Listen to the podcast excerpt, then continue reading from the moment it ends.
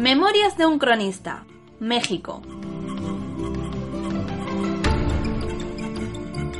Capítulo 6. La noche triste.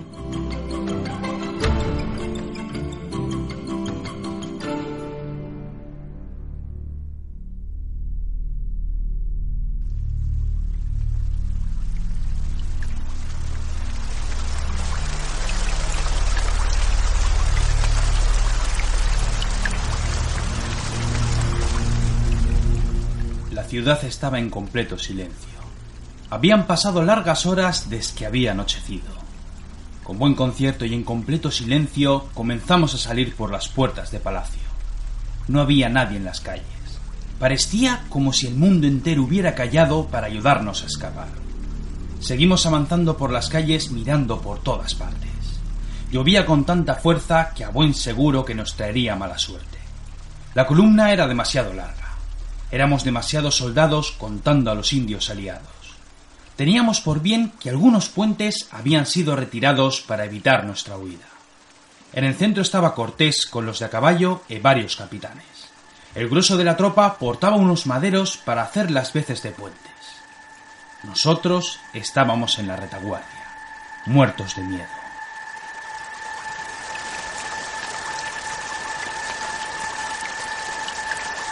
Todos los hombres iban cargados con zurrones llenos de oro. Algunos habían dejado sus rodelas en el real y solo portaban espadas. A mi lado, como siempre, estaban mis compañeros de armas. Perales no dejaba de mirar la retaguardia. Morales estaba tan cargado de oros que le costaba andar con disciplina. El joven Sebastián Rial ayudaba a empujar una de las piezas artilleras.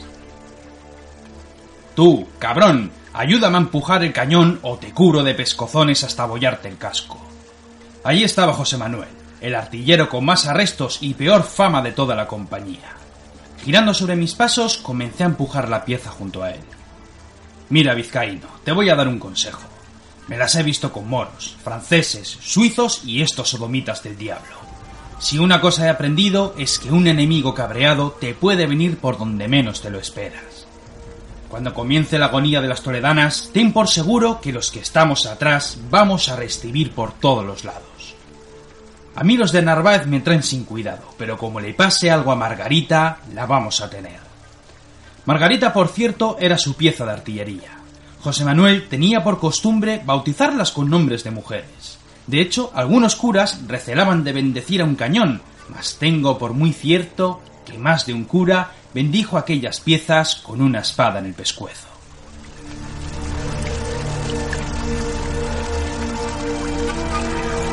Así que ya sabes, vizcaíno, por tu santa madre que no toquen mi cañón o te convierto en un eunuco. No me tomé mal sus palabras. Él hablaba así con todo el mundo. Mal que pese, yo confiaba en la fortuna de nuestro capitán. Los mexicas no solían luchar cuando era de noche. Antes del amanecer estaríamos lejos de la capital azteca y a buen recaudo con nuestros amigos de Tlaxcala. Apoya tus oros sobre la pieza, bellaco. Si tienes que pelear o caes al agua, te tirará al fondo de la laguna. Haciendo caso al veterano, apoyé mi zurrón sobre el cobre. Siguiendo con buen concierto las órdenes de Cortés, la columna siguió avanzando por las calles. Haciendo buen uso de los maderos, la marcha prosiguió cruzando los puentes. Todo parecía ir bien hasta que unos gritos lejanos nos pusieron en guardia. Con las armas muy a punto, seguíamos marchando con buen paso y muy esforzados. Poco a poco, nuevas gritas y lo que parecían insultos comenzaron a multiplicarse por toda la ciudad. De súbito comenzaron a sonar a tambores de guerra. Docenas, cientos, miles de tambores resonaban por toda la ciudad al compás de las gargantas de miles de guerreros que no éramos capaces de ver.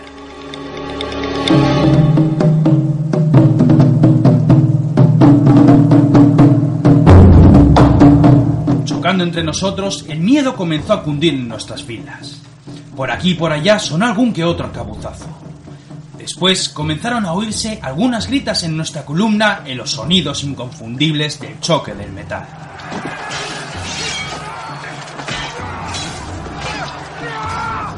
Madre que parió todos los sodomitas, Vizcaíno, empuja la pieza hasta quedarte sin piernas. Empujando con buen arte, llegó un momento en que la columna se detuvo en seco y chocamos con algunos soldados. Por muchos gritos e insultos que lanzásemos, los hombres no podían avanzar. Mirando a nuestro alrededor, contemplamos miles de piraguas que llegaban a toda prisa a nos dar guerra. En cada una había muchos soldados mexicas sedientos de sangre y con la conciencia de que no éramos teules. Por ambas partes del puente, varios guerreros, engalanados con sus plumas y terribles pinturas de guerra, comenzaron a nos dar guerra. Por nuestra retaguardia, centenares de guerreros llegaban rugiendo y blandiendo lanzas y espadas. Desenfundando mi espada, giré sobre mis pasos. Allí estaba un guerrero méxica dispuesto a despacharme a machetazos. Con su arma de pedernal muy en alto, con grandes gritas, lanzóse con rabia a darme muerte. Haciendo lo propio y con buen arte, sostuve mi espada en buena guardia y lanzándome sobre enemigo, grité Santiago y a ellos.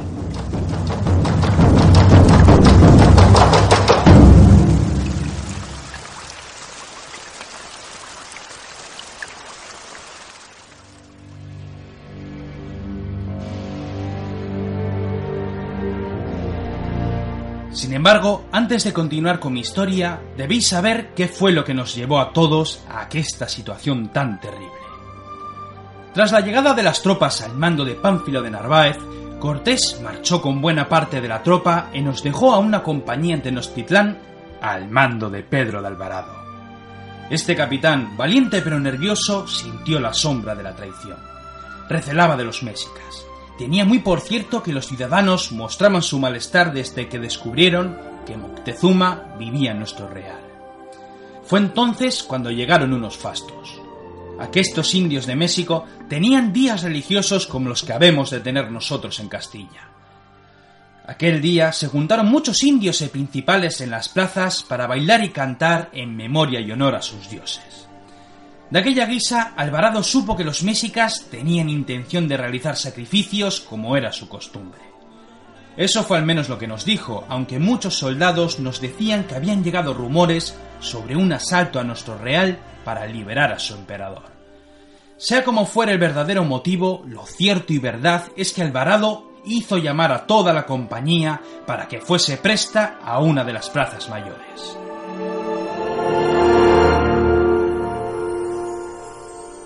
Un puñado de soldados, entre los que yo me encontraba, nos mantuvimos quedos en el Real vigilando a Moctezuma.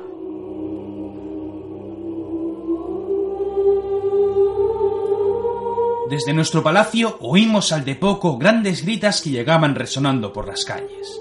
Bien apercibidos nos esperábamos lo peor. Ninguno de nosotros entendía qué había sucedido. Más tarde los nuestros regresaron con buen concierto. Todos estaban cubiertos de sangre.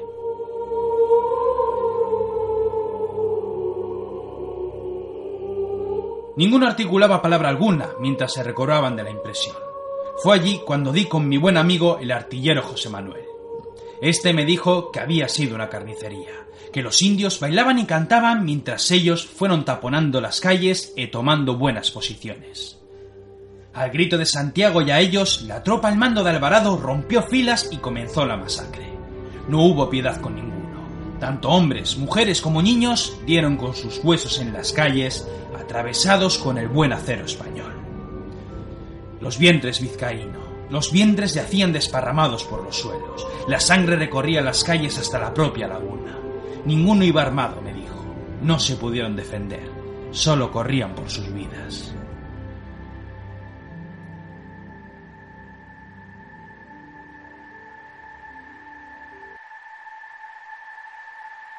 Aquel incidente encendió los ánimos y la venganza de un pueblo fiero y guerrero que ya no nos quería.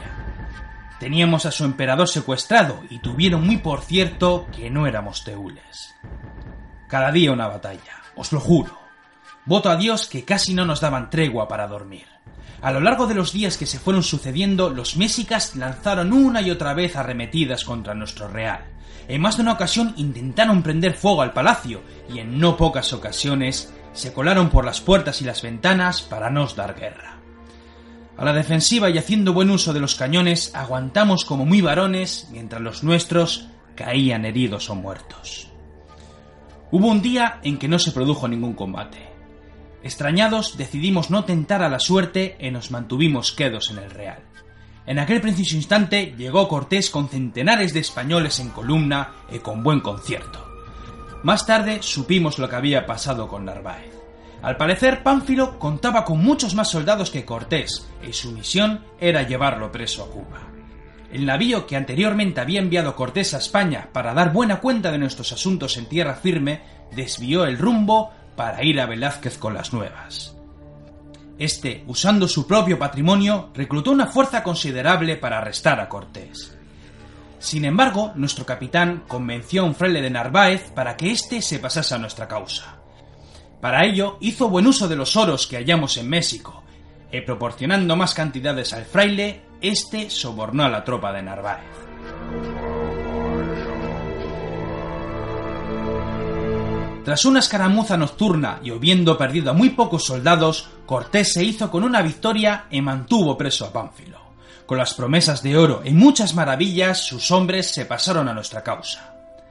Sin embargo, tras conocer los hechos acaecidos en Tenochtitlán, Cortés y los suyos apuraron su marcha para volver al Real.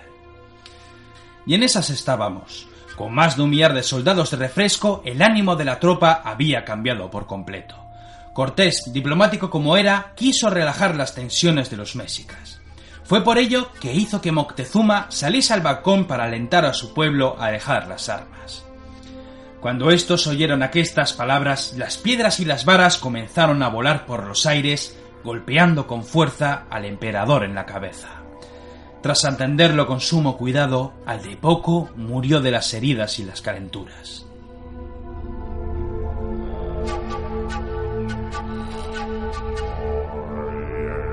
Los días siguientes realizamos algunas salidas para romper el cerco. Batiéndonos de buena guisa y muy esforzados, avanzamos por las calles hiriendo y matando a muchos guerreros. Sin embargo, estos hacían fuertes en las calles estrechas y desde las azoteas nos lanzaban piedras y varas haciendo harto daño a la tropa. Regresando a nuestro real, dimos por muy cierto que habíamos perdido a varios soldados y que muchos estaban heridos de la batalla. A sabiendas de la difícil situación en la que estábamos, Cortés repartió los oros de la habitación entre la tropa. Un quinto al rey, otro quinto a Cortés y buenas prebendas para los capitanes. Repartiendo lo sobrante entre la tropa, muchos estaban a disgusto de los pocos oros que habían obtenido por tales hazañas. El plan consistía en escapar de noche, huir en silencio por las calles y tomar uno de los puentes hasta abandonar la laguna. Parecía un plan sencillo, pero recordando las palabras de mi buen amigo el artillero, estaba claro que venderíamos muy caras nuestras vidas.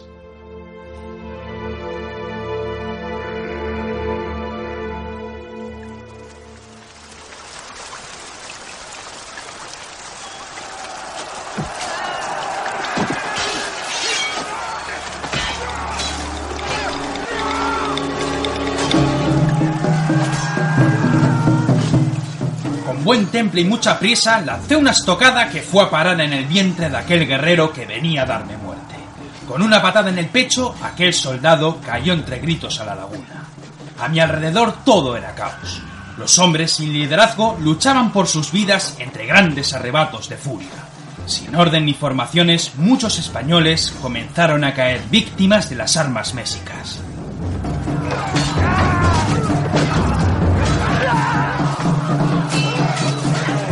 Mi lado seguía José Manuel, golpeando con un madero a todo México que estuviese a su alcance. Mis amigos de armas se batían como los bravos, dando empujones a los indios que caían al agua.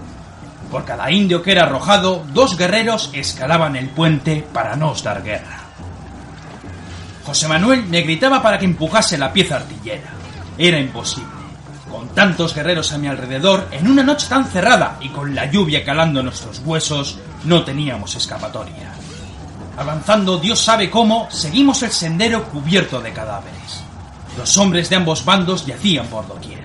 Muchos caían al agua y morían ahogados por el peso de los oros. Otros eran capturados y llevados en las piraguas hacia el corazón de la ciudad. Lanzando estocadas a diestro y siniestro, nos abríamos paso entre una vorágine de manos que se lanzaban a miles para capturarnos vivos. Los atambores resonaban con más fuerza en aquel infierno.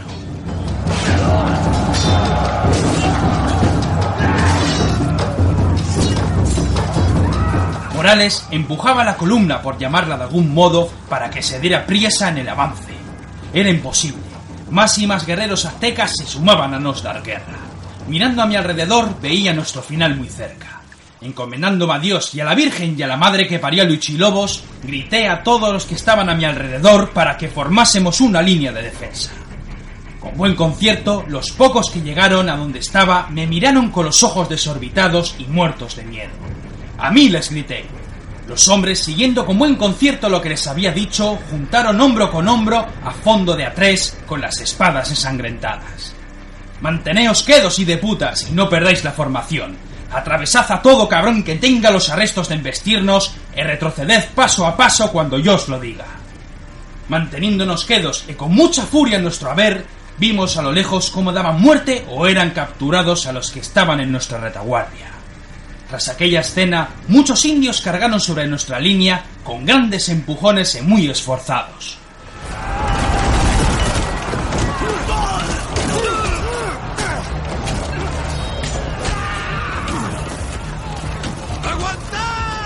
Con largas estocadas, aquestos indios de México comenzaron a sentir el dolor del baile de las toledanas.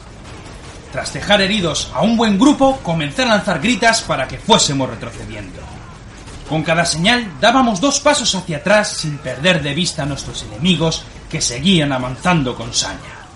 Lanzando buenas estocadas de esas que no te salvas, seguimos retrocediendo a pasos cortos. Cuando uno de los nuestros caía, otro ocupaba su posición. Algunos comenzaban a mirar más allá del puente pensando en correr por sus vidas. Perales me puso en aviso. Vizcaíno, guárdate de los de retaguardia. Si salen corriendo, estamos muertos. Lanzando más y más estocadas, seguimos retrocediendo. Perales, le grité, ponte en nuestra retaguardia y si un puta sale corriendo, lo despachas con el sueño de los justos. Entre risas, aquel cabrón se situó en nuestra retaguardia, retando en todo momento a la compañía.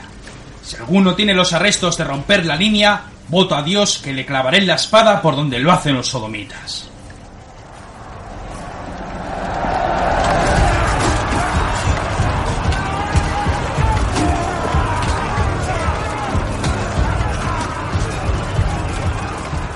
No sabría decir cuánto tiempo estuvimos atravesando cuerpos con nuestras espadas.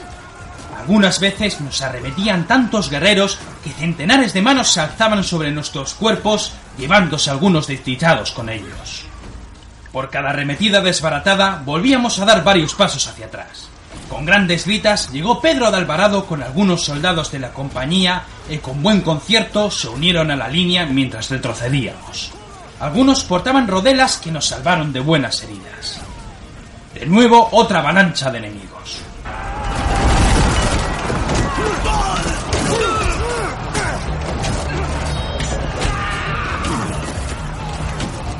Manteniéndonos quedos, mantuvimos la sangre fría y justo en aquel instante en que estábamos a punto de golpearnos, lanzamos como demonios estocadas a placer. Más y más guerreros se sumaban a la pelea. Dios sabe cuántos caían a la laguna víctimas de nuestras armas. Tras aquella fatal embestida, los mísicas volvieron a agruparse en buen número.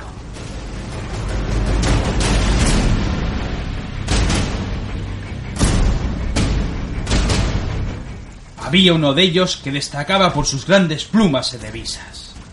Era el general de las cicatrices y las mejillas pintadas de verde. Llevaba consigo una de esas espadas como montantes. La línea dio varios pasos hacia atrás y se mantuvo queda. Nos miramos fijamente.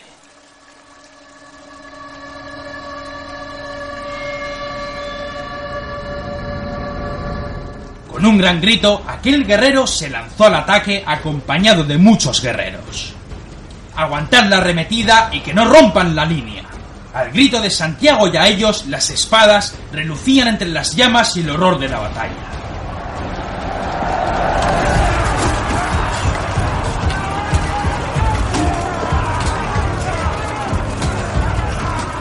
Aquella embestida derribó a muchos de los nuestros, mas con grandes empujones y buenos tajos la frenamos en seco. En medio del puente, con la gran laguna a nuestro alrededor y sin ninguna vía de escape, comenzamos a vender cara nuestras vidas en un combate sin piedad. Derribando de una patada a mi compañero Morales, el general comenzó a lanzar un sinfín de golpes con su espada que detuve con la mía. Hincando la rodilla en el suelo, aquel fiero guerrero, nacido para la guerra y sus menesteres, siguió descargando golpe tras golpe hasta que mi acero se partió por la mitad. Su arma fue a dar con mi hombro dislocando mi brazo izquierdo. Tras aquel golpe, volví a levantar su arma de pedernal para darme muerte, mas en aquel preciso instante, dejando mis últimas fuerzas en un esforzado intento, levanté Dios sabe cómo mi espada quebrada y con buenos arrestos di con ella en el ojo derecho del general.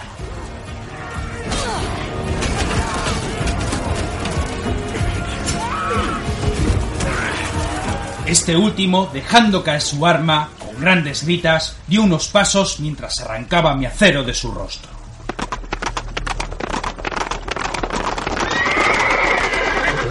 Retrocediendo sobre nuestros pasos, escuchamos el sonido de los cascos de los caballos. En nuestra retaguardia, Cortés y varios capitanes llegaron a salvarnos de la muerte. Habiendo casi llegado al final del puente y viendo que llegaban las tropas de refresco, los indios retrujeron a su ciudad con buen concierto. Solo uno de ellos se mantenía en pie. El general tenía el ojo destrozado y la sangre brotaba sin cesar. Nos miraba con furia. Levantándome como buenamente pude, lo miré por primera vez en mi vida con gesto desafiante. No hacían falta palabras para saber lo que pensaba aquel general. Dando media vuelta, dándonos la espalda sin miedo, regresó a su ciudad.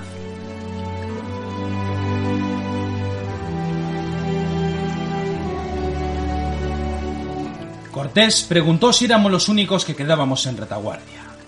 Alvarado comenzó a platicar con él. Sin embargo, los pocos que nos salvamos de aquel infierno nos mantuvimos en silencio observando el templo mayor. Las antorchas iluminaban aquel edificio que se nos antojaba harto terrible por su pintura roja. Estaban subiendo a los españoles capturados para sacrificarlos. Tumbados boca arriba, atravesaban sus pechos con piedras de pedernal negro y luego sacaban sus corazones que eran depositados en unos carbones humeantes. Los brazos y las piernas eran cortados y lanzados a la plebe. Las cabezas adornaban sus cubes. Los hombres que esperaban su muerte lloraban e insultaban a sus captores. Muchos se orinaban o se defecaban encima. Entre la sangre, las vísceras, los orines y los desperdicios, muchos acababan vomitando antes de ser sacrificados. Mis compañeros de armas, cubiertos de heridas y Dios sabe con qué más, me abrazaron y comenzaron a hablarme. Yo no oía nada. Les veía sonreír, pero voto a Dios que no era capaz de escuchar nada.